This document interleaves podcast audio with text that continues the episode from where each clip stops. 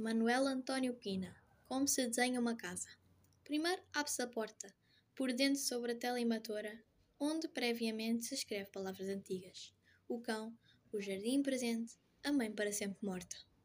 Anoiteceu, apagamos a luz e depois, com uma foto que se guarda na carteira, ilumina-se no quintal as flores da macieira e, no papel de parede, agitam-se as recordações. Protesto delas, das recordações, dos seus ócios, das suas copiações. Usa cores morosas, tons mais perfeitos, o rosa para as lágrimas e o azul para sonhos desfeitos. Uma casa é as ruínas de uma casa, uma coisa ameaçadora à espera de uma palavra. Desenha como quem embala o remorso, com algum grau de abstração e sem um plano rigoroso.